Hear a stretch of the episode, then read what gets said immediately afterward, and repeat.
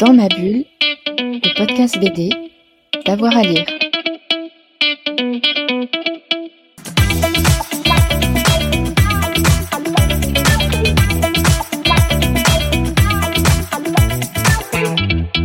Honnêtement, Kassesan, je pense que c'est un titre que je mettrais vraiment dans mes indispensables personnels parce que c'est euh, un peu le titre par lequel je suis euh, je suis arrivé là où je suis maintenant et c'est un titre que je trouve immensément positif, qui a plein de choses à apporter à, des, un, jeune public. Euh, donc lui, je le mettrais clairement.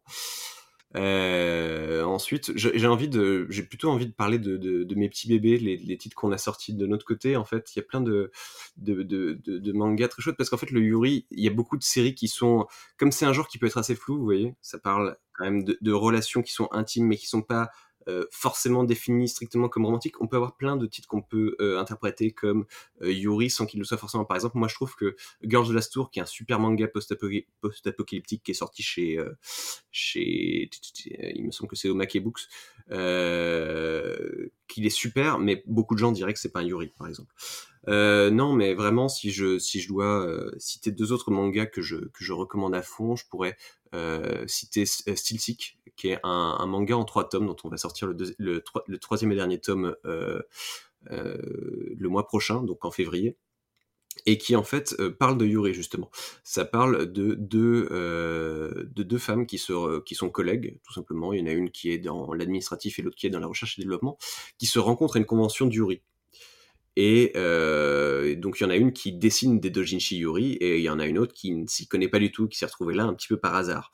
Et du coup, elles vont commencer à euh, échanger autour de ce sujet et elles vont commencer à se connaître plus autour de ça. Et on va voir que peut-être que celle qui, celle qui, celle qui semblait ne pas s'y connaître en Yuri avait peut-être un secret. Et du coup, c'est très chouette parce que c'est un, un, un, manga avec un trait assez simple, euh, qui est pas du tout graphique en l'occurrence. C'est vraiment euh, extrêmement soft tout en étant adulte et ça va traiter effectivement euh, du rapport au travail, à la passion.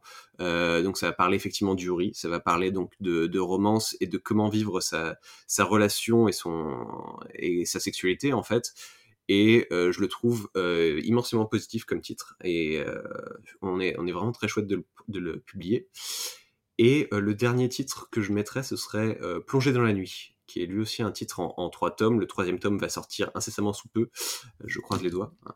euh, qui est une tranche de vie en fait. Euh, c'est une tranche de vie on n'ira pas jusqu'à dire romantique, mais qui reste dans cette espèce d'ambiguïté romantique propre justement au SU et, au genre connexe, et qui en fait va raconter l'histoire de, deux filles, dont euh, une qui est très solitaire, et une autre qui euh, est fan de natation. Et en fait, on la retrouve sans arrêt dans la, dans la piscine, en train de nager sans arrêt, parce qu'elle adore ça.